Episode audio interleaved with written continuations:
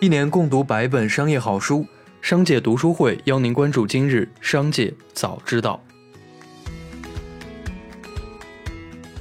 首先来关注今日要闻。七月七日召开的国务院常务会议决定，针对大宗商品价格上涨对企业生产经营的影响，要在坚持不搞大水漫灌的基础上，保持货币政策稳定性，增强有效性，适时运用降准等货币政策工具。进一步加强金融对实体经济，特别是中小微企业的支持，促进综合融资成本稳中有降。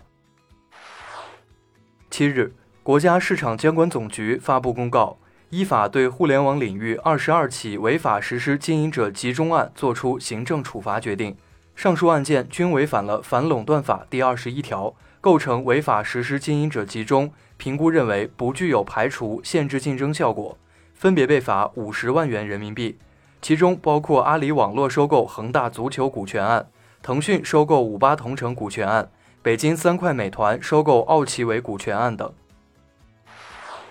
七月六日，网络上流传出一份关于我爱我家员工发布煽动性信息的情况通报。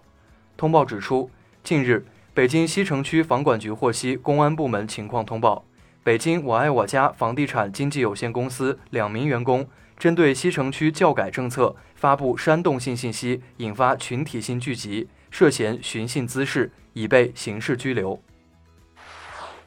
下面来关注企业动态。七月七日，小鹏汽车于港交所挂牌上市，摘得港股智能电动车第一股。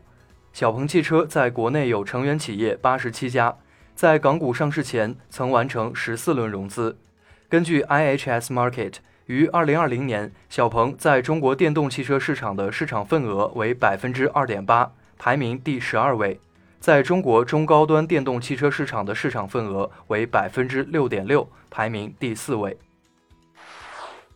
七月七日，宁德时代午后大涨超百分之五，股价再创历史新高，总市值突破一点二六万亿，超越招商银行，位居 A 股总市值第三位。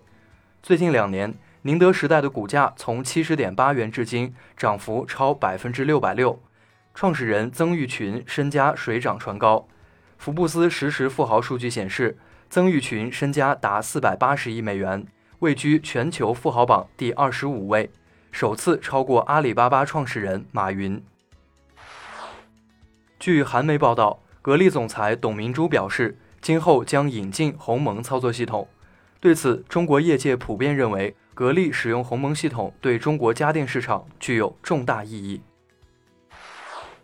七月七日消息，滴滴出行已从微信支付出行服务栏内消失，微信搜一搜中搜索滴滴出行小程序也已经不可见。如果用户曾经使用过滴滴小程序，依然会在历史小程序记录中出现，可以继续使用。同期，支付宝中也已无法搜索滴滴出行小程序。市值四百亿的永辉超市被传出董秘突然离职，有人爆出其在朋友圈发文：“抱歉，我回家孝敬父母了，祝福永辉人。”曾经超千亿市值的大白马股永辉超市，在二零一八年一月冲高之后，再也没回到那一个高位，股价跌去百分之六十，七百多亿灰飞烟灭。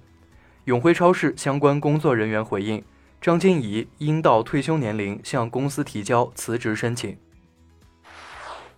七月六日晚间，美图公告，已购买比特币的公允价值于二零二一年六月三十日减少约一千七百三十万美元，投资的以太坊公允价值增加了一千四百七十万美元。美图在今年分三次购入了三点一万个以太币和九百四十点八九个比特币，总价值一亿美元。值得注意的是，坊间传闻美图投资加密货币亏钱的消息并不完全准确。目前，美图投资比特币和以太坊的公允价值分别为三千二百八十万美元和七千二百四十万美元，总账面收益是五百二十万美元，并没有出现总体浮亏现象。七月七日，银保监会发布关于兴业银行侵害消费者权益情况的通报称，兴业银行存在为增加信用卡分期业务收入，默认勾选自动分期起始金额。适当性管理落实不到位，向个人住房按揭贷款客户搭售人身意外险，侵害消费者自主选择权等六类违法违规问题。下面来关注产业发展动态。公安部统计数据显示，截至二零二一年六月底，全国新能源汽车保有量达六百零三万辆，占汽车总量的百分之二点一。其中，纯电动汽车保有量四百九十三万辆，占新能源汽车总量的百分之八十一点七。新能源汽车新注册登记量占汽车新注册登记量的百分之七点八。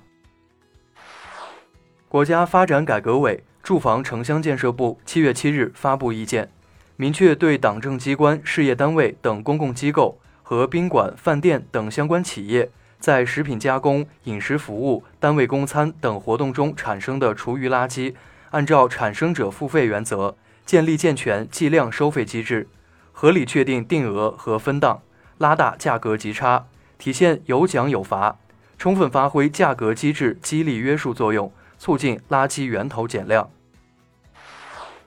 发改委等多部门印发“十四五”循环经济发展规划的通知，其中提出。实施快递包装绿色产品认证制度，开展可循环快递包装规模化应用试点，大幅提升循环中转袋、中转箱应用比例。最后，我们来关注国际方面。当地时间七日，日本环境省召开专家会议，基本同意将小龙虾指定为外来入侵物种，正式提案将于八月份提出。提案如获通过。日本将禁止进口、贩卖和在野外放生小龙虾。俄罗斯卫星通讯社七日报道称，美国宇航局 NASA 已发出警告，八日太空碎片或将与国际空间站相撞。俄罗斯航天局表示，俄方无法证实这一点，正密切关注事态发展。当地时间七月七日，据路透社报道。美国国防部宣布取消微软价值一百亿美元的联合企业防御基础设施云计算合同，同时宣布了将向亚马逊及其他云计算公司招标的新多供应商合同。路透社报道称，特朗普政府时期希望该合同只有一家供应商，但拜登政府可能会将该合同分给多家公司。以上就是本次节目的全部内容，感谢您的收听，我们明天再会。